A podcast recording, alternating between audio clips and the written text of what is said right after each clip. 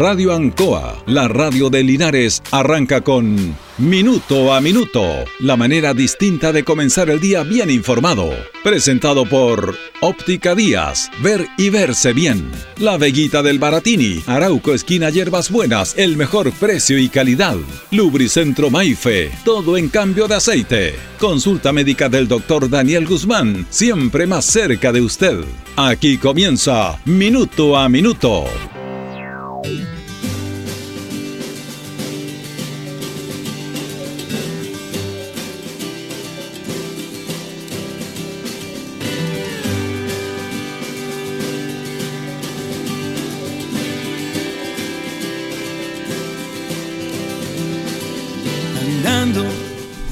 Bueno, al comenzar nuestro programa, y quiero agradecer públicamente al profesor Raúl Balboa Ibáñez, quien siempre ha sido muy generoso con, esta persona en el hecho de acompañarlo siempre.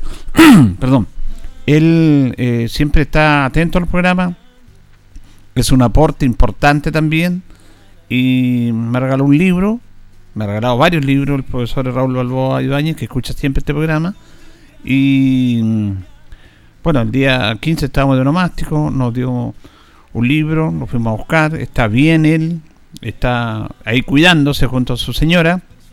Así que un saludo para él, un saludo para su esposa y bueno, gracias por estar siempre en sintonía este programa y por estar aportándonos. Me regaló un libro muy importante que tiene que ver con la historia de la aurora de Chile, que fue el primer periódico que salió en nuestro país a Fray Camilo Enrique se le considera el primer periodista en Chile, justamente a, través de la visión que él tuvo de fundar un, diario, que hemos hablado acá nosotros, un periódico en ese tiempo, que diario que sale todos los días, y hablábamos de la Aurora de Chile, que incluso era bastante transgresor y crítica de los momentos que se vivían, crítica contra el oficialismo, empezó a, a tener una opinión importante a través de un medio de comunicación, para hacerle ver a la comunidad eh, qué cosas estaban bien, qué cosas se podían mejorar y qué cosas había que criticar.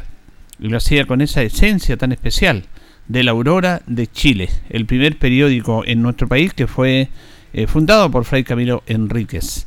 Y mm, este libro me lo entregó de una vez que cumplió los 200 años. Salió un libro bien especial acá en nuestra región, oficiado por el periódico El Centro, que ya no está, con destacados profesores Así que le agradezco al profesor Raúl Balboa Ibáñez este gesto que ha tenido para, para eh, que nosotros nos sigamos eh, eh, teniendo más antecedentes, nos sigamos nutriendo de información y este libro es muy valioso. Así que muchas, muchas gracias, profesor Raúl Balboa Ibáñez y a su esposa y a seguir cuidándose nomás, que ya van a pasar estos fríos, va a, venir, el tiempo más benigno para, para verlo de mejor manera, porque ahora se está cuidando como corresponde. Eh, las calles de Linares, el atochamiento vehicular, el deterioro de nuestras principales arterias, el reclamo de los conductores, la cantidad de accidentes que tenemos diariamente en el rango urbano, más allá de lo, de periférico, nos referimos al, al, rango urbano, son parte de lo que está pasando en nuestra ciudad y la gente reclama y nosotros decimos, las calles son las mismas y obviamente que a la vez mayor cantidad de vehículos se produce un deterioro. Eh, se está trabajando en reparar las calles, pero va a ser muy difícil porque se tapa en un lado y se aparecen eh, calles deterioradas en otro costado. Esto incluso ha tenido una normativa de parte del Estado porque es el Servio el que tiene que ver con la mantención de las calles y veredas. La gente asocia el Servio a la conducción de vivienda, los subsidios para obtener una vivienda por parte del Estado, pero también tiene factores importantes en lo que es el desarrollo urbanístico de la ciudad y en determinado momento, hace bastante tiempo, el Servio colapsó ya en lo que tiene que ver con la reparación de las calles. lo que se hacía era que los municipios enviaran un oficio y un catastro de las calles que estaban en malas condiciones. La municipalidad tenía ese deber local de, a través de su departamento técnico, departamento de tránsito, elaborar, hacer un catastro del estado en que las calles estaban, y las calles que estaban en mal estado que necesitan una reparación, básicamente tapar hoyos, en determinado momento le llamaron eventos, llámelo como usted quiera, se le enviaba un listado al serbio y el serbio es quien financiaba esto. Pero en determinado momento esto colapsó. Ya el Servio no, no pudo hacer más porque sobrepasó su capacidad, lo que habla muy mal del organismo del Estado. Y fíjese que había momentos en que era tal la presión de la ciudadanía para que arreglaran las calles. Eh, ¿Y dónde va a presionar la ciudadanía? A lo más cercano, que es el municipio. El municipio en ese aspecto no tenían las herramientas legales para eso. Lo que sí tenían, les permitía la ley, era hacer este catastro. Pero eh, al final la gente del Servio no respondía. Y hubo situaciones tan especiales en el cual también a los municipios se les impedía, se les impedía intervenir las calles. Una municipalidad no podía intervenir en una calle porque no era de su competencia legal. Yo me acuerdo que trabajamos muchos años en Parral, que había una, eh, una arteria importante, la principal arteria Aníbal Pinto, al llegar a la plaza, que había un hoyo que ya no daba más y hacía tiempo que se le había oficiado al Servio esto. Y la municipalidad lo que hizo fue ir a arreglar eso, intervenir y tapar ese hoyo y recibió una situación muy compleja, una amonestación, incluso una demanda de parte del serbio porque estaba interviniendo en un espacio que a él no le correspondía al municipio. Aquí había en la confrontación entre dos eh, poderes del Estado, podríamos decir, que el serbio y la municipalidad. Absurdo. Esta cosa tan especial, tan especial que tienen las leyes en nuestro país. Se le, se le puso una demanda al alcalde por intervenir en algo que no le correspondía por ir más allá de sus deberes que la constitución y que la ley le otorgan. Por otro, toda esta situación, porque en otras ciudades pasó exactamente lo mismo, que se empezó a abrir un poco esto y ya los municipios pudieron eh, postular y hacer eh, postular al gobierno regional para que le entregara recursos, porque el Servio no era capaz, ni la parte técnica ni la parte financiera, de entregar los recursos para superar un problema latente que cada vez se fue haciendo más, más importante eh, en la ciudad, que es el deterioro de las calles, porque cada día tenemos más vehículos. Incluso hay una potestad legal en el cual la municipalidad puede intervenir por algunos metros, algunas arterias. la ley ahora le da esa potestad después de, tanto tiempo.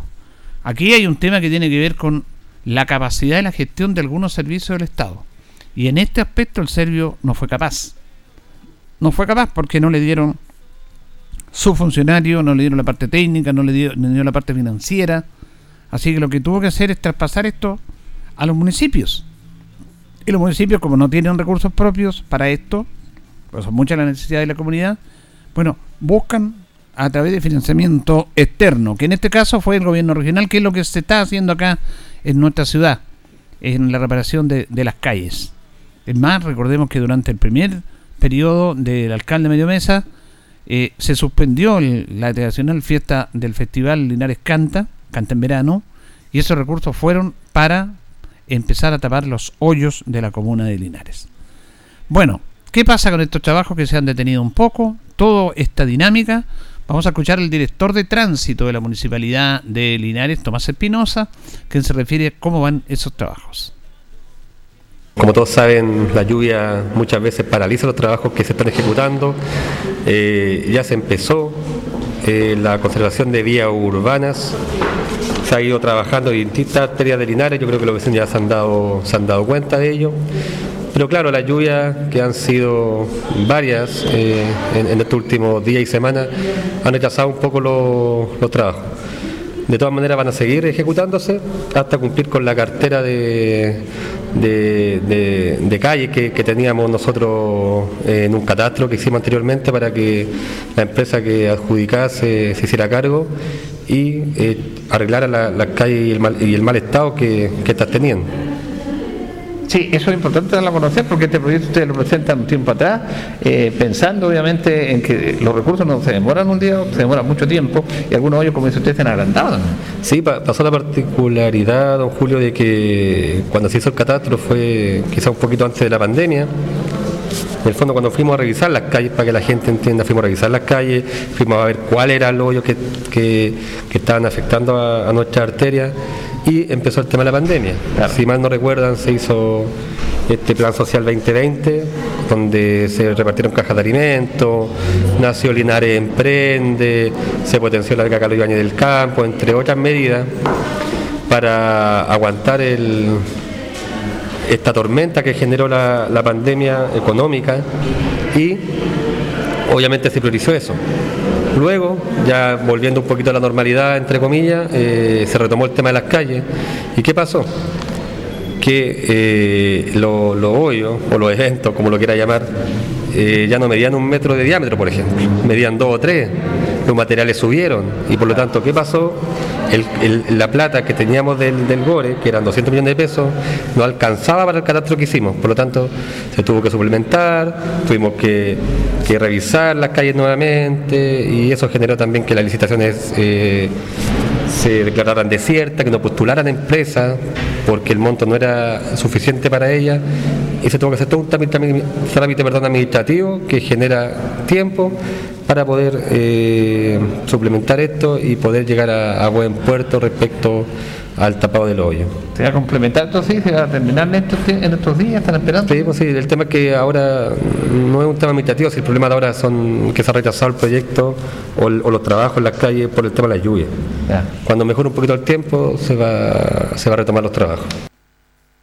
Teníamos entonces al director de tránsito Tomás Espinosa hablando sobre este, estos trabajos que se estaban efectuando, que se han detenido por de todos estos inconvenientes que él ha dado a conocer. Pero vamos a conversar otro tema porque la cantidad de accidentes que hay en Linares es tremenda. Tenemos muchos, eh, muchas señalizaciones, se han instalado muchos semáforos también acá en la ciudad de Linares, pero igual hay accidentes de tránsito. Primero la gente reclamaba de que no, es que no están bien en la señalización, le echaban la culpa a la rama de un árbol, que tapaba algún disco pare, cuando se sabe perfectamente, si se es de acá, cuáles calles tienen preferencias, cuáles calles no tienen preferencias, si no hay señalización, siempre el que va por la derecha tiene la preferencia. Eh, y eso marca un aspecto que le preguntamos al director de tránsito sobre el otorgamiento de las licencias de conducir. Porque aquí hay un hecho que pocos dicen, pero que es una verdad. La verdad es que la gente conduce mal o maneja mal acá en. Es cosa que usted salga a las calles, uno lo ve como peatón que tiene que andar la defensiva permanentemente.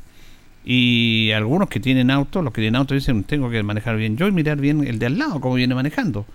Eh, incluso algunos tienen precauciones en disco pare de, de tener, eh, teniendo la preferencia, tener un cuidado de que el vehículo que viene por la otra arteria no, no respete esa señalización.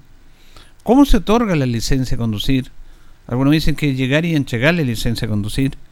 Fíjese que el examen práctico, el examen práctico que es el más complejo, de las personas que sacan su licencia de conducir, de 10 personas, 6 lo salen rechazadas. Más del 50%. Que es lo más complejo. El examen práctico que cambió ahora, teniendo un software, eh, no es como antes. Hay más exigencia en eso. Después la persona tiene que volver a la semana, si rechaza, volver a la otra semana y volver a los seis meses después. Pero de 10 que dan el examen, 6 lo rechazan. Y lo otro que me decía, y que lo vamos a escuchar ahora en la nota, el director de tránsito, de que es increíble la cantidad de personas en la ciudad de Linares que conducen sin tener su licencia de conducir. No la tienen. Dice que se ha encontrado con personas de 40, 45, 50 años que van a sacar su licencia de conducir. Entonces él dice, viene a renovar su licencia. Porque supone una persona de 40 años, 50 años, va a renovar su licencia. No, no, primera vez. ¿Pero cómo? No, le dijo, he estado 10 años sin tener una licencia. Es increíble. Hay personas que están conduciendo sin tener una licencia de conducir. Ahora, yo no sé cuál es el tenor de la fiscalización, cuál es el porcentaje de la fiscalización. Se dice que Carabinero no fiscaliza como antes, que, bueno, no tiene personal, que están los vehículos malos, que hay otras prioridades.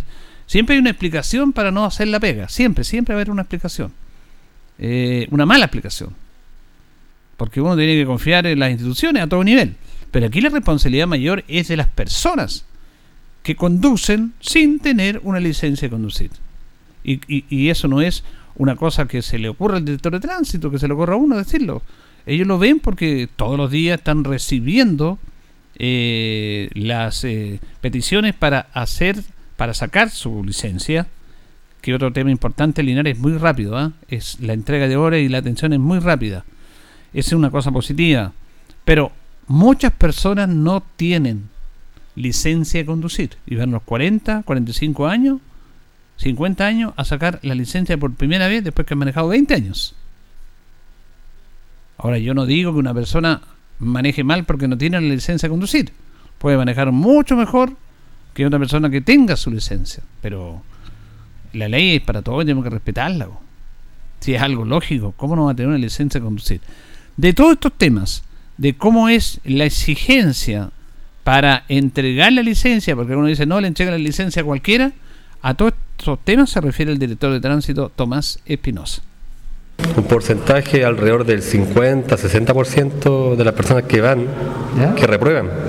La primera vez que nos sacan Sí, licencia. la- las personas que van a sacar por primera licencia, generalmente entre el 50 y el 60% reprueban Mira, eh, el dato. examen teórico. Buen dato ese. Ya que el examen teórico es el que más le complica a la gente, porque mucha gente maneja hace años sin licencia. Claro. eh, y eso no le complica el práctico, que, que le llamamos no le complica, sino que le, le complica el examen teórico, la prueba. Ya. Y eso fíjese que no, no es menor, ¿eh? un 60%, Harto. eh, claro, de 10 personas 6 reprueban y 4 pasan ese filtro y después viene el doctor que le ve el tema de la vista, la reacción y después viene el tema del práctico.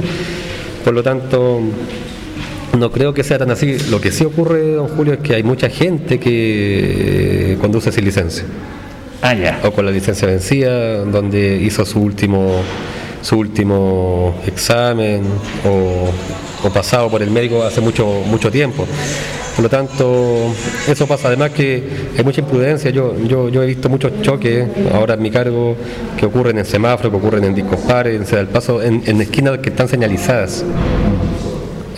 Yo sé que no, no- no- quizás no está el 100% de la esquina con señalética, pero sí el 99%. O sea, Claro. de repente hay un accidente, se cae un par y uno lo va a reponer al instante, porque es la prioridad para, para la dirección de, trán- de tránsito, la, la señalización de, que hay en las calles. Pero es básicamente eso. Eh, básicamente creo yo que un llamado a la gente a que por favor tenga prudencia al, al conducir y que respete la- las señalizaciones del tránsito. Ahora se sabe que si no hay señalización, un automovilista sabe quién tiene preferencia donde hay señalizaciones, porque como dice usted, es imposible tener señalización en todas las calles. Entonces la gente más o menos sabe, se supone, quién tiene preferencia en algunas calles que no hay señalización. No, claro, pero fíjese que si uno hace un recorrido por la calle Linares, eh, yo me atrevería a decir, como le dije recién, más del, bueno, para decir 99, el, más del 95% de, la- de las esquinas por lo menos, o tienen un disco padre, o tienen un ceda al paso, o tienen un semáforo. Entonces, inclusive pasajes, pasajes que de repente son de una cuadra, sin salida, tienen su pare para salir o su ceda al paso.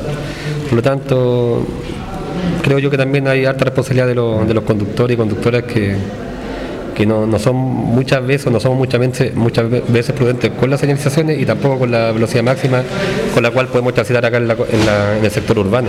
Ahora un dato no menor que dice usted que hay gente que anda sin mucha sin licencia. ¿Hay algún temor de ir a sacar? ¿No estudian bien? Porque ustedes entregan todas las facilidades para rapidez también, para entregar la licencia, para que vayan a hacer los exámenes propiamente tal. Sí, fíjese que hay, yo percibo que sobre todo la gente mayor que lleva años manejando, eh, pero sin licencia, eh, gente del sector rural, eh, o, o- o- o chicos muy jóvenes o chicas muy jóvenes que le tienen temor a, la, a la prueba teórica. Eh, hay, hay un temor generalizado eh, respecto a chuta, cómo me va a ir en la prueba. Y muchas veces, claro, mm, corren el riesgo de, de conducir sin licencia a conducir, corren el riesgo de ser parteado, corren el riesgo de que pueda ocurrir un accidente y puedan tener alguna sanción mucho, mucho mayor. Pero el llamado es que hagan el trámite. eh, cuando uno paga la licencia a conducir, cuando uno paga la posibilidad para dar la prueba, eh, porque se paga, es un impuesto cierto que hay que, que- que cancelar, eh, uno tiene dos oportunidades.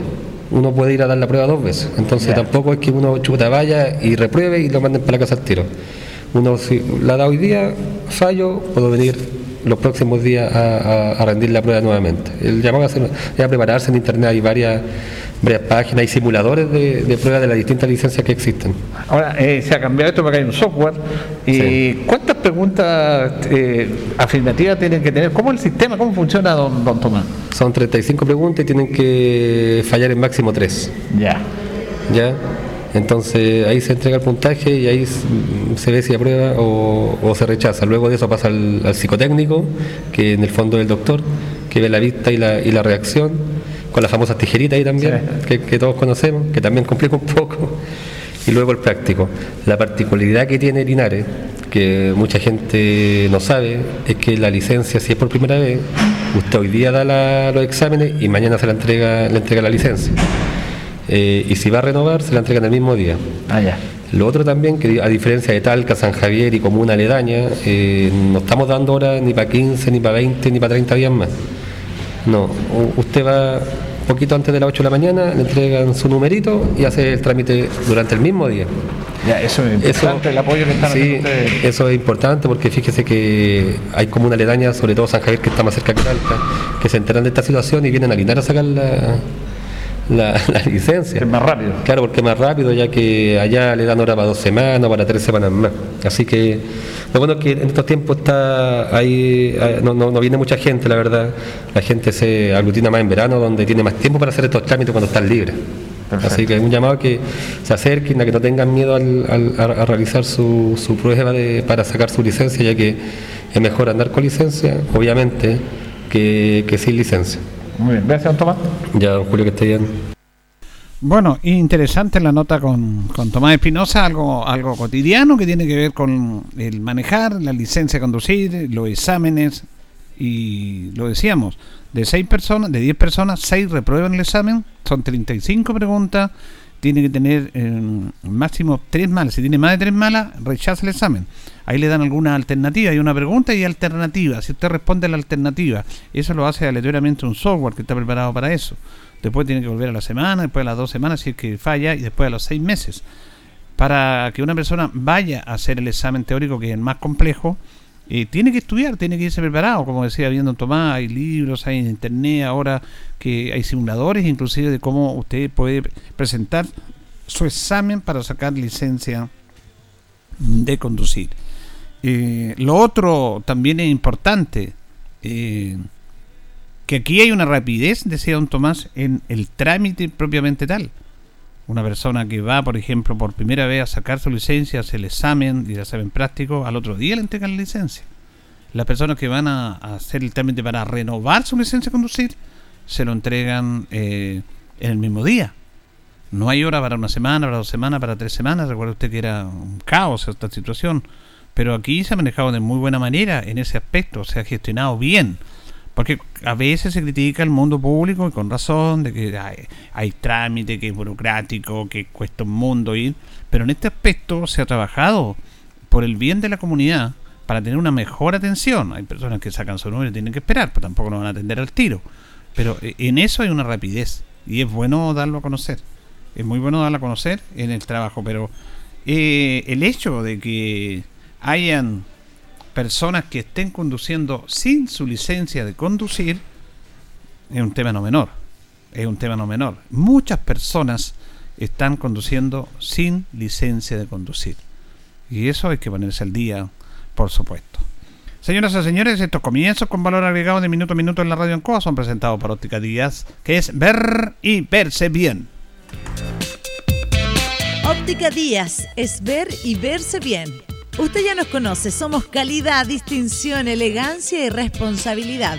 Atendido por un profesional con más de 20 años de experiencia en el rubro, convenios con empresas e instituciones. Marcamos la diferencia. Óptica Díaz es ver y verse bien. Buenos días, buenos días, gusto saludarlo. Minuto a minuto en la radio Ancoa, son las 8 de la mañana con 24 minutos ya. Junto a don Carlos Agurto, lo saludamos en este día martes martes 19 de julio. Hoy día saludamos a las Natalia y a las Natalia, perdón, y a los Arsenio que están de neumático. Es el día 200 del año ya. Llevamos 200 días de este año que avanza rápidamente. Eh, vamos a ir a las efemérides que son presentadas por Pernos Linares. El mejor y mayor surtido en pernos, herramientas, tornillería, pernos de ruedas para sus vehículos, herramientas marca Force, SATA y Total Recuerda que en Pernoteca hay muchas, pero Pernos Linares uno solo. El 19 de julio del año 1823 se abre al público por primera vez la Biblioteca Pública Nacional. En el año 1823 se concede a don Mateo Klill para que establezca en Santiago una fábrica de papel y el Estado le concede un préstamo fiscal de 3 mil pesos para desarrollar ese proyecto. Miren, en el año 1823 ya había un proyecto al Estado para que financiaran financiaron un proyecto que era este, en este aspecto era esta fábrica de papel que daba trabajo a muchos, santiaguinos sobre todo. Y en el año 1823 se decreta que en el plazo de un mes se establezca eh, las escuelas de primeras letras para mujeres en todos los monasterios de Santiago. 1823. Esto sucedió un día como hoy, presentada nuestra efeméride por Pernos Linares, colocó los 648, el mejor y mayor surtido en pernos, herramientas y tornillería. Recuerde que pernotecas hay muchas, pero pernos Linares, uno solo señor. Vamos a ir con otros patrocinadores, don Carlos, y ya seguimos. Estamos en Minuto a Minuto en Radio Ancoa. Radio Ancoa. La mejor manera de comenzar el día informado. La consulta médica del doctor Daniel Guzmán, siempre más cerca de usted, se atiende por FONASA, ISAPRE, DIPRECA, CAPREDENA y particular.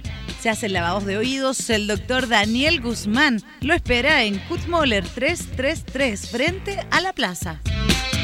Lubricentro Maife, todo en cambio de aceite. Le dejamos su vehículo como nuevo. Personal calificado, una atención cercana, convenios con empresas e instituciones. Maife, el lubricentro de Linares, ubicado en Esperanza 633, entre Lautaro y Yumbel. Óptica Díaz, es ver y verse bien. Usted ya nos conoce, somos calidad, distinción, elegancia y responsabilidad. Atendido por un profesional con más de 20 años de experiencia en el rubro. Convenios con empresas e instituciones. Marcamos la diferencia. Óptica Díaz es ver y verse bien. Bueno, y también está, está con nosotros Blascar Linares, parabrisas y polarizados, todo en parabrisas, trabajo garantizado. Estamos en Pacífico 606, parabrisado americano, certificado lámina de seguridad. Reparamos toda clase de parabrisas. Usted nos conoce, somos Blascar Linares. Lubricento Maife, todo en cambio de aceite. Esperanza 633, le dejamos su vehículo como nuevo. Le tenemos una atención cercana, personal calificado y también la mejor atención y el mejor precio para que su vehículo quede impecable con el cambio de aceite en Mayfield, Luis Centro Linares. Estamos en Esperanza 633. Vamos a escuchar una nota con la gobernadora Cristina Bravo porque estuvo de visita acá en la ciudad de Linares para ver la opción de que el puente 3 Arco sea como un eh, eh, patrimonio histórico también de este la verdad que es un monumento histórico patrimonio histórico de Linares que fue construido el puente 3 Arco en el año 1929 1929. Ante esa posibilidad se refiere la gobernadora. Bueno, la verdad es que aquí, en este puente que es tan emblemático para la conectividad de la comuna de Linares con la cordillera, a petición de nuestro consejero regional Pablo Gutiérrez, hemos venido a terreno a visualizar la posibilidad de revisar y solicitar que se abra el expediente para ver cómo podemos intervenir desde el gobierno regional a partir del programa que tenemos llamado Puesta en Valor del Patrimonio, cómo lo intervenimos, cómo lo mejoramos y cómo se declara monumento nacional para poder intervenirlo. No obstante eso, sabemos que esto es tan importante para la conectividad de todos los vecinos del sector que queremos conversar con el Ministerio de Obras Públicas la posibilidad de tener un puente al lado que permita favorecer y potenciar la conectividad. Tenemos recursos en el gobierno regional y queremos aprovechar en este trabajo que hacemos con el Ministerio de Obras Públicas instalarnos al lado con otro puente que nos permita también avanzar en materia de conectividad en el sector. También hay que tener más conectividad, recordemos que hay mucho movimiento hacia ese sector. Vamos a escuchar a Lucila Carrasco, la presidenta de la Unión Comunal de Junta de Vecinos, que también se refiere a esta instancia. Con el consejero eh, Pablo Gutiérrez y la gobernadora Cristina Bravo, eh, estuve conversando con ellos sobre el puente de arco, que es un monumento que se quiere conservar, pero también le solicitaba que se hiciera doble vía, porque como sube mucha gente y baja, sobre todo en verano, entonces muy complicado eh, este tema que es muy angosto. Entonces me decían ellos que un compromiso que hay para postular un proyecto de hacer una doble vía, pero sí que no eh, hacerle daño al puente de arco, conservarlo como un monumento que tenemos nosotros aquí en Linares. Y en eso quedamos, también eh, se conversó sobre los tantos eventos, hoyos que yo los llamo, que hay muchos hoyos que también provocan accidentes, que están para San Antonio Lama, San Antonio Encina y para todos estos lados de cordillera y ciudad también, porque no es solo rurales, también urbanos. Entonces sí que se están mejorando, pero también queda mucho trabajo que hacer. Y también se comprometió de postular a un proyecto y conversar a quién le pertenece porque están enrolados estos caminos. Claro, están enrolados, puede ser vialidad también, hay obras públicas, así que eh, se va a empezar, se va a empezar a trabajar en ese motivo. Eh, me parece bien, este puente es del año 1929, pero está la posibilidad de declararlo monumento histórico, pero también hacer una nueva conectividad, ah, que haya como una doble vía, un doble puente ahí. Sabemos que es complejo porque son proyectos a larga data, pero es bueno eh, empezar a trabajar desde ya todas estas posibilidades. Vamos a ir a la pausa, don Carlos, en la compañía de Blas Linares, parabrisas y polarizados, todo en parabrisas. Estamos en Pacífico 606. Pernos Linares, colocó los 648, el mejor y mayor surtido en pernos. Panadería y día Tentaciones, Jumbel 579, la mejor calidad de variedad en tortas, pasteles, brazo de reina y empanaditas también. Y Lubricento Maife, todo en cambio de aceite, Esperanza 633, le dejamos a vehículo como 9. Luego vamos a hablar de salud. Los días martes hablamos de salud, que son temas muy, muy importantes para trabajar eh, con la comunidad, para informar a la comunidad del trabajo que hace el Departamento de Salud de nuestra ciudad de Linares, sobre todo en el tema bien especial de la prevención.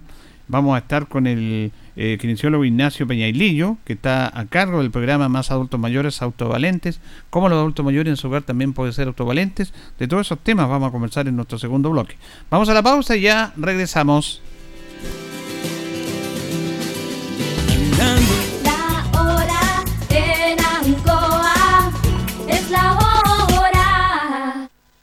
las 8 y 30 minutos. Han sido tiempos difíciles, de incertidumbre, porque las ventas han bajado, hemos tenido miedo y preocupa no saber cuándo las cosas mejorarán. La pandemia nos ha afectado a todos. Me acerqué a Oriencop buscando una solución y mi sorpresa fue enorme. Entendieron de inmediato mi situación y juntos buscamos la mejor alternativa para salir adelante con mi negocio. Reactiva tu negocio con Oriencop. Solicita tu crédito microempresas de 14 millones en 48 o 60 cuotas con una tasa súper baja. Oriencop, cooperativa de ahorro y crédito. Marina del Sol, los miércoles son de chicas. Este miércoles 13 y 27 de julio no te puedes perder las noches de chicas con Pato Laguna. Te esperamos entre las 19 y 22 horas con Aperol, Ramazzotti y Sours a mitad de precio. 10 mil pesos en créditos promocionales, concursos y mucho más. Avísale a tus amigas. Promoción exclusiva para mujeres socias MDS. Más información en marinadelsol.cl. Casino Marina del Sol juntos pura entretención. En CGE disponemos de diferentes canales de contacto para atenderte. Visita www.cge.cl donde encontrarás nuestra oficina virtual y el mapa de suministro en línea, a través del cual podrás mantenerte informado ante interrupciones de suministro y tiempo estimado de reposición. Comunícate a través de nuestra cuenta de Twitter, arroba CGE-clientes o a nuestro fono clientes 800-800-767. En CGE nos recargamos de energía para estar siempre conectados.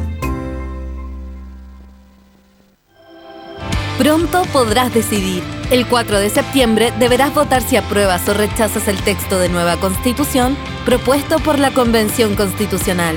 Deben votar todas las personas habilitadas para sufragar, porque en este plebiscito constitucional votar es obligatorio. Y para votar es clave saber dónde, ya que tu mesa no será la misma y tu local puede haber cambiado.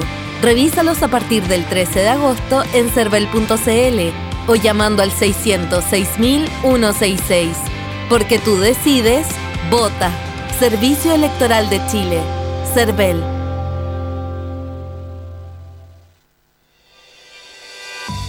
Municipalidad de Linares y su Oficina de Seguridad Pública la invitan a prevenir accidentes de tránsito, robo de vehículos y especies al interior de estos, para lo cual le recomienda los siguientes consejos. Maneje siempre a la defensiva y respetando las señalizaciones de tránsito.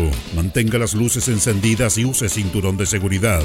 Recuerde que la velocidad máxima dentro de la ciudad es de 50 kilómetros por hora. No deje su vehículo solo y encendido mientras hace sus diligencias. Evite estacionarse en lugares oscuros y alejados. No deje bienes de valor al interior de su vehículo. Ante situaciones sospechosas, llame a Carabineros al 133 o a la Oficina de Seguridad Pública al 1480 o en forma anónima al número 600 400 0101. Denuncia seguro por una ciudad más segura. Linares Corporación Municipal. Tú nos impulsas. Agricultoras y agricultores, mediante el programa de transferencia tecnológica en calidad de agua y buenas prácticas agrícolas, regiones de O'Higgins y Maule, de la Comisión Nacional de Riego, les invitamos a participar en los talleres para aprender a monitorear la calidad del agua con la que estás regando, a conocer tecnologías de descontaminación y aplicar soluciones de buenas prácticas en tu huerta, compartiendo experiencias con otros regantes. El curso se realizará el jueves 21 de julio en el Centro de Eventos Talca Centro, ubicado en Avenida 2 Sur, número 971, entre 2 y 3 Oriente. Inscripciones al correo cvallejosc.ucsc.cl o llamar al teléfono más 569 9136 8070. Te esperamos. Comisión Nacional de Riego, Ministerio de Agricultura, Gobierno de Chile.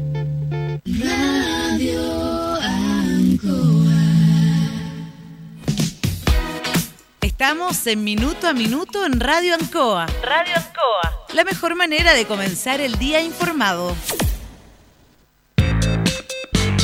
La consulta médica del doctor Daniel Guzmán siempre más cerca de usted. Se atiende por FONASA, ISAPRE, DIPRECA, CAPREDENA y particular.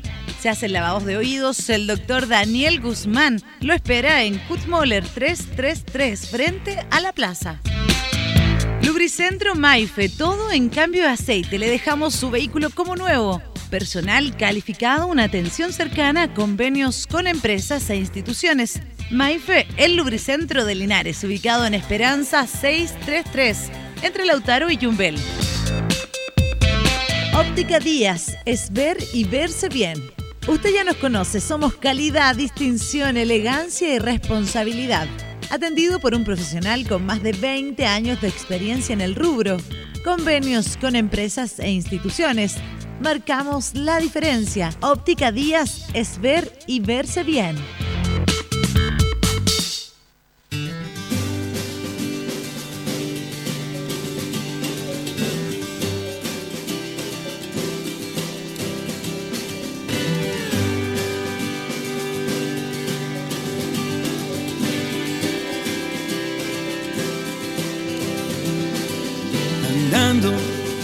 La.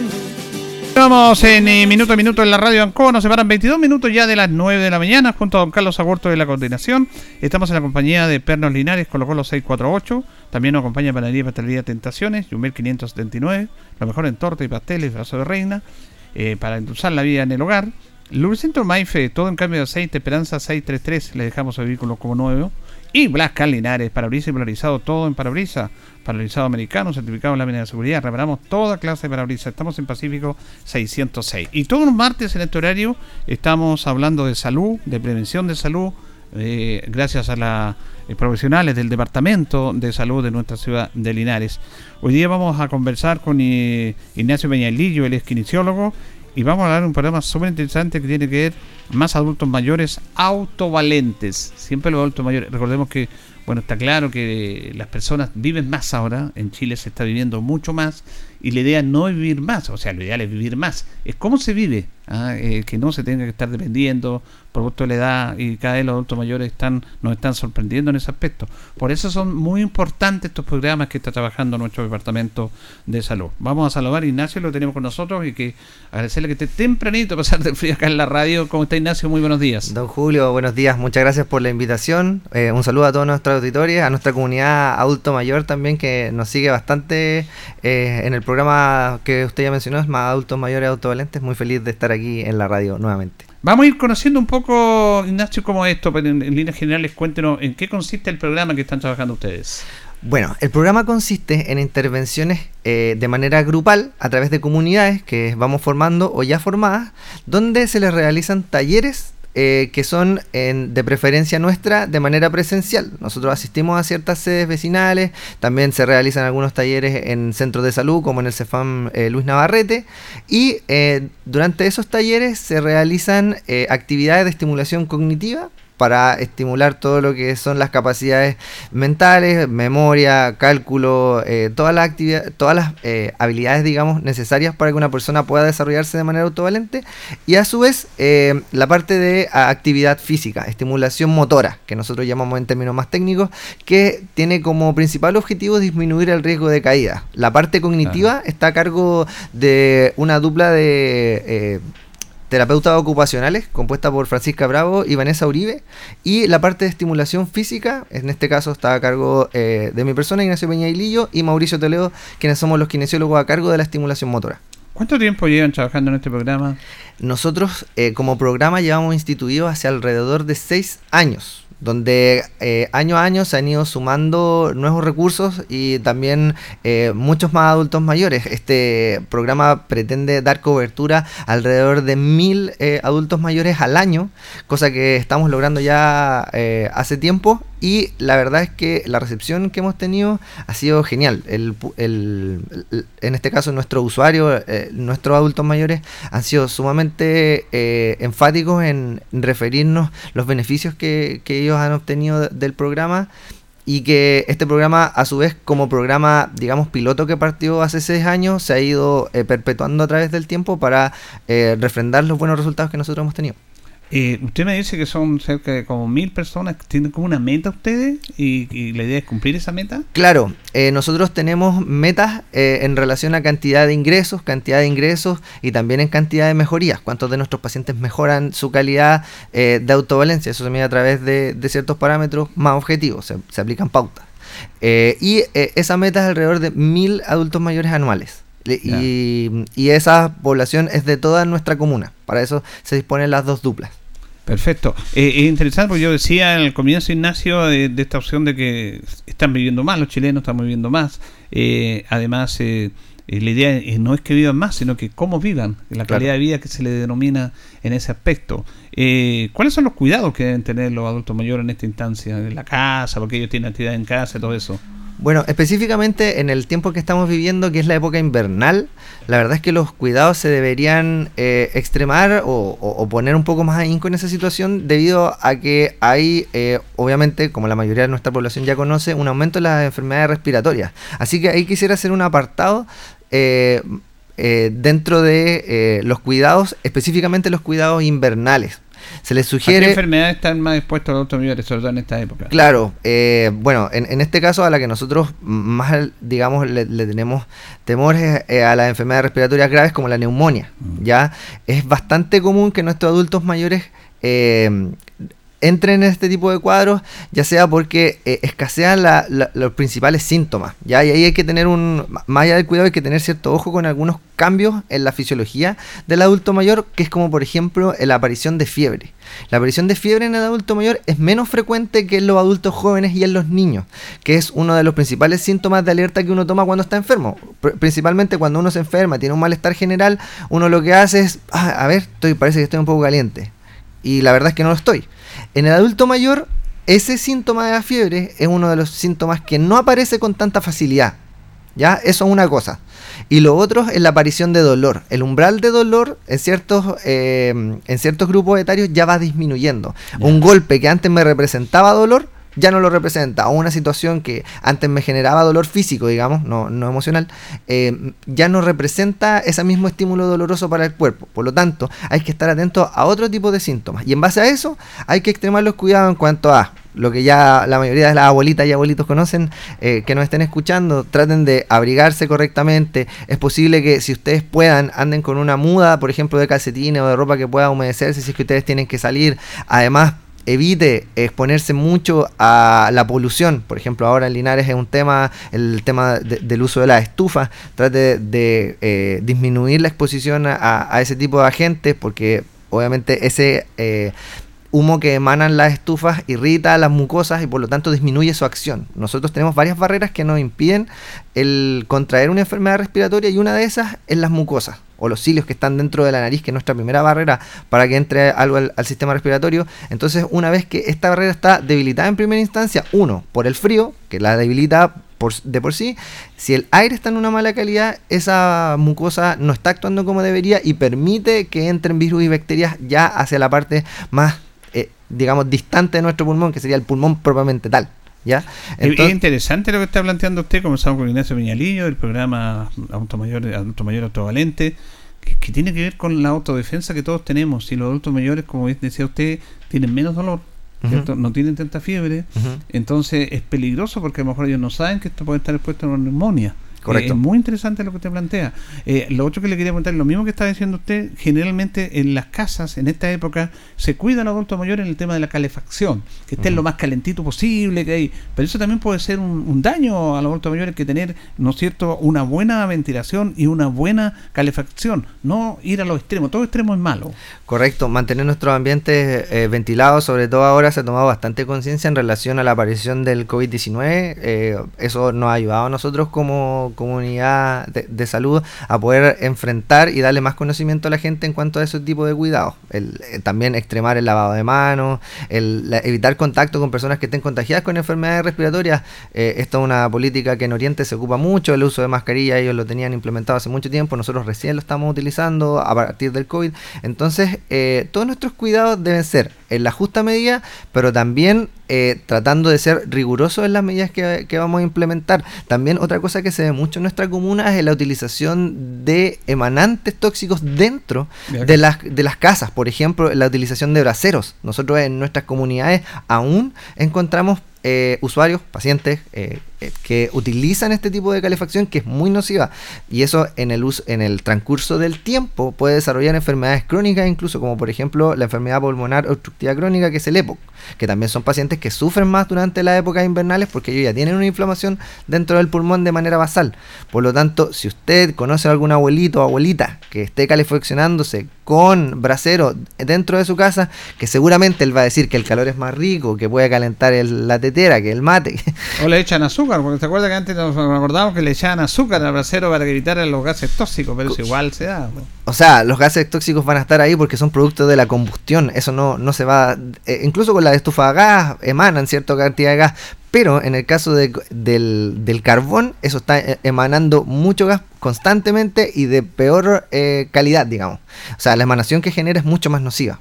Entonces, a pesar de que usted considere que ese es el calor que le falta a su hogar, diría que eh, debería la familia, en caso de que cuente con redes de apoyo, que ese es otro tema, que muchos de nuestros eh, adultos mayores empiezan a carecer de redes de apoyo, mm. em, trate de implementar una nueva forma de calefaccionarse. Nosotros hemos tenido muchos problemas en relación a pacientes que caen en abandono, en muy pocas, en muy eh, digamos, precarias condiciones de vida y se ven obligados a utilizar este tipo de, de, mecanismos de calefacción, pero eso les pasa la cuenta en el corto plazo. O sea, no espere que eso vaya a no generarle nada dentro de los tres meses.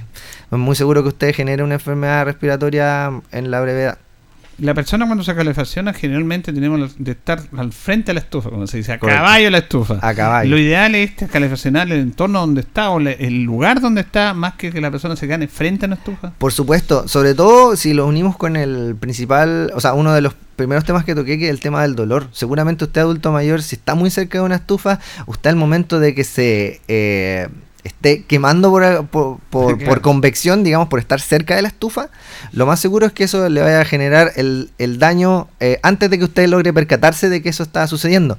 No obstante, también a nuestra comunidad que nos está escuchando, que es diabética, también hay otra pérdida de la sensibilidad, por lo cual usted también no puede confiarse y estar muy cerca de algo que esté emanando mucho calor, porque usted por su pérdida de sensibilidad es bien probable que no alcance a percatarse de manera oportuna de que eso le está generando una lesión.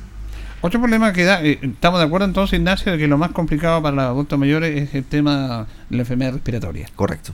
Ahora, en el aspecto también que se da, no sé si tienen alguna estadística, también hay situaciones que en el mismo hogar las personas adultos mayores tengan, se caen, por ejemplo. Correcto. Tengan una lesión al caerse, hay que tener cuidado en eso también. Se da muchas situaciones en las cuales se caen en las casas por estar haciendo sus actividades. Nosotros en nuestras evaluaciones, lo que una de las cosas que medimos du- durante el programa, en el ingreso y en el egreso, es el riesgo de caída. A través de un test que se aplica de manera bien sencilla. Eh, de hecho, a nuestros auditores les voy a pasar un dato. Si usted está- nos está escuchando y quiere saber si tiene un alto riesgo de caída, nosotros le vamos a recomendar que usted se ponga de pie en este momento o, en, u- o en algún otro, cruce sus brazos alrededor de su tórax y trate de pararse en un pie. Ah, bueno, Si no usted es capaz de, digamos, de esta otra forma, si usted no es capaz de estar 5 segundos en un solo pie, con su rodilla flectada y la cadera flectada, digamos, bien, bien en un pie, usted tiene un alto riesgo de caída. Entonces, ahí la estadística es lapidaria. Nosotros de los adultos mayores que medimos, muchos no pueden estar en un pie. Y a su vez, eh, en el test que digamos que es un poco más amigable, que el que uno aplica durante el ingreso, que es el test Time Up and Go, eh, la mayoría tiene eh, bajo riesgo de caída, pero lo tiene, y eh, ya hay un, digamos, diría que un 20-25% de pacientes que sí tienen un alto riesgo de caerse. Y esto igual, eh, de cierta forma, las caídas se unen eh, por la parte respiratoria. Debido a que una vez que el, digamos, el adulto mayor se, eh, se cae, es bien probable que eso le lleve a él días de cama. Y durante los días de cama, es bien posible que la ventilación dentro del pulmón empeore, porque la posición de estar acostado en una cama es bien poco favorable para la ventilación de todo el pulmón. Es bien posible que usted, al estar en el metabolismo basal, al estar acostado y a través por- y, a- y además por la mecánica ventilatoria, usted no logre ventilar la- toda la cantidad del pulmón, lo que va a generar que vayan a alojarse ahí virus y bacterias. Y es bien común, es un ciclo sumamente común. Una caída, 5 o 10 días de cama, neumonía. Neumonía, bien, hospital y en el peor de los casos deceso. Eso es uno de, las, de, de los ciclos, digamos, de deceso en Chile que es bastante, bastante común. Entonces, por eso es importante que usted, uno, se mantenga lo más activo posible realizando actividad física para estimular a su musculatura a que pueda eh, estar apta para poder caminar y poder eh, desarrollar sus actividades sin riesgo y a su vez mantenga su casa libre de obstáculos. Si tiene una estufita, trate de ponerla a un lado, no la deje ahí a la pasada. Mascotas, por ejemplo, que usted pueda tropezarse. También utilice calzado cómodo. Muchos adultos mayores son sumamente reacios al uso de zapatillas, por ejemplo, Sí, que dicen que sí. son más heladas, lo cual es verdad. Pero la zapatilla le ofrece a su pie una, un estímulo eh, que a usted va a permitir evitar el riesgo de caída de mejor forma. ¿Ya? Porque la zapatilla se adapta a la forma de su pie y no pierde tanto contacto con la superficie. Muchas veces nuestras abuelitas, sobre todo, yo tengo abuelitas, por ejemplo, con las que peleo en los, en los talleres, que llegan así muy emperifolladas, muy arregladas, con su faldita, su zapatito y todo así, perfecto. Pero yo le digo, señora, si usted viene aquí a hacer ejercicio, por favor, ponga esa zapatilla, póngase un buzo. No, es que yo no salgo así. Claro.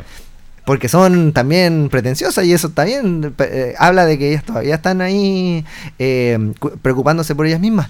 Pero no obstante, el, el utilizado, el, utilizar calzado que sea indicado para realizar ciertas actividades le va a ahorrar muchos problemas. Yo le digo siempre, ahorrese platita. Si finalmente a eso ahí uno tiene que apelar a donde les duele. Ahorrese platita, trate de, de, de evitar caerse, porque si usted se cae, días de hospital, remedio, en el peor de los casos una fractura y ahí ya la cosa se pone mucho más seria. De hecho, relacionado también con los primeros eh, tips que, dimos en, relación al dolor, muchas personas caen, se propinan al suelo y luego eh, no se percatan que tienen una fractura y el dolor permanece por semanas. Y luego dice, oh chuta, me duele todavía esto, voy a ver qué pasó. Me tomo la radiografía, boom, fractura. ¿Por qué? Porque no tiene el, el- el, digamos, el, el estímulo doloroso no, no llegó para avisarme. Por eso el dolor, a pesar de que sea algo muy eh, disgustante para la gente, es algo necesario para preservar la vida.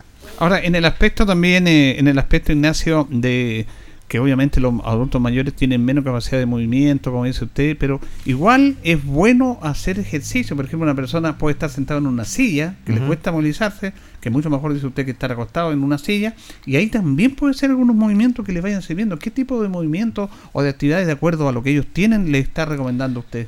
Correcto. Mire, en primera instancia, siempre le voy a recomendar a nuestros adultos mayores, sobre todo en nuestros adultos mayores, repito, que se hagan asesorar por un equipo de profesionales. Y en ese caso, yo llamo a nuestros adultos mayores a que puedan acercarse a nosotros. Nosotros estamos operando en la actualidad desde la oficina del CRAIS, que queda en la calle Chacabuco con la calle Kurt Moller. Sí. ¿Ya? Donde está el Centro Comunitario de Rehabilitación, la UAPO, varias otras entidades pertenecientes a nuestro departamento. Y eh, usted puede consultar ahí por el programa más. Le van a tomar sus datos y nosotros nos vamos a poner en contacto con usted y le vamos a dar una pauta estrictamente diseñada para adultos mayores, ya sea con aditamentos o sin aditamentos, con la utilización de una, so- de una sola silla, su cama o, o- o lo que tenga a mano. ¿ya? Eso es lo primero. Siempre busque eh, prescripción, tal cual como la prescripción de medicamentos. Yo, como soy kinesiólogo, soy muy, muy enfático en que la prescripción de ejercicio en personas de poblaciones eh, que tengan algún grado de vulnerabilidad, como, de vulnerabilidad, como nuestros adultos mayores, siempre debe recibir prescripción de un kinesiólogo. ¿Ya? Eso para mí es eh, vital, porque es mi profesión y la voy a defender. Lógico. Y, y además, eh, en caso de que usted eh, quiera realizar algún tipo de actividad, lo menos nocivo y lo más efectivo a su vez es que usted pueda realizar jornadas de caminata. Y ahí es donde yo siempre recomiendo que usted sepa cuándo es que algo se denomina ejercicio físico, cuándo yo estoy a través de una actividad estimulando a mi cuerpo para que genere los cambios que el ejercicio se beneficia. Y ahí es donde separamos la línea. Ejercicio físico es una, una actividad física que cuente con una intensidad de, leve a moderada en caso de adulto mayor y que se logre permanecer por al menos 30 minutos. O sea, que si usted, señor adulto mayor que nos está escuchando, va a salir a comprar, trate de demorarse 35 minutos en ir a comprar. En vez de demorarse los 25 que se demoraba antes, está en una brecha bien corta para poder contar eso como ejercicio. Si usted en, eh, quiere, por ejemplo, realizar el aseo de su casa y contar eso como ejercicio, no se pare cada 10 minutos a ver la turca. Trate de, trate de, de- de hacerlo de manera continua para que eso le genere cierto estrés en el sistema y eso logre estimularlo y se cuente eso como ejercicio. ¿Ya? El, eh, eh, el- por eso la prescripción de ejercicio creo que depende bastante de un profesional. ¿ya? Yo no podría...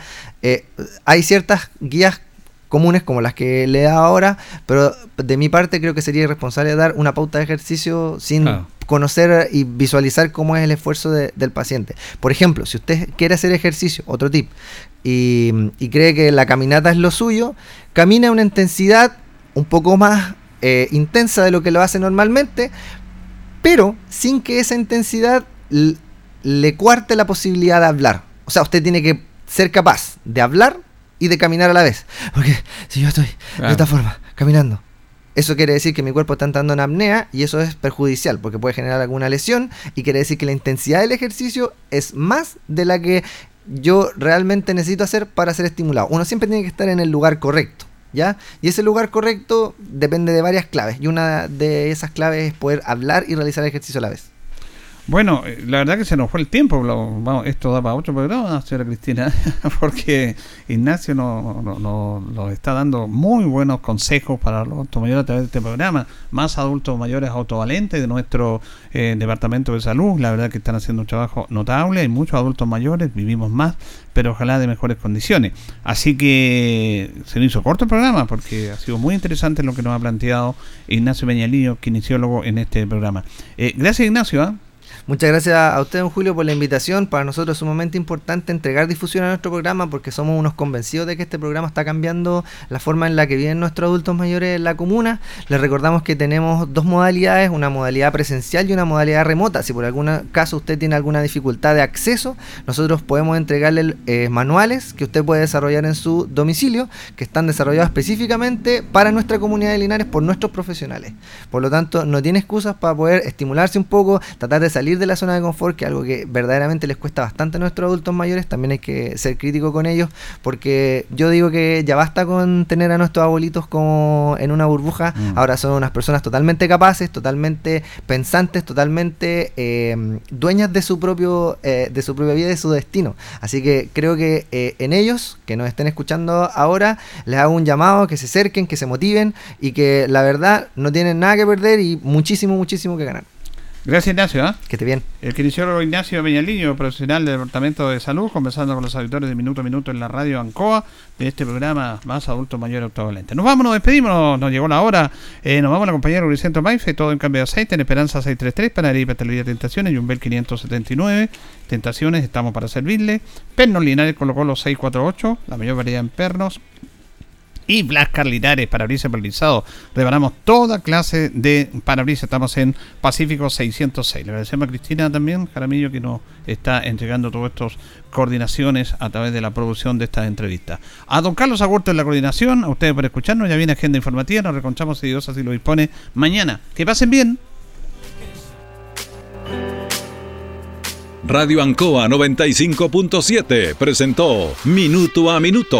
Noticias, comentarios, entrevistas y todo lo que a usted le interesa saber. Minuto a Minuto. Gracias por su atención. Las opiniones vertidas en este programa son de exclusiva responsabilidad de quienes las emiten y no representan necesariamente el pensamiento de Radio Ancoa de Linares.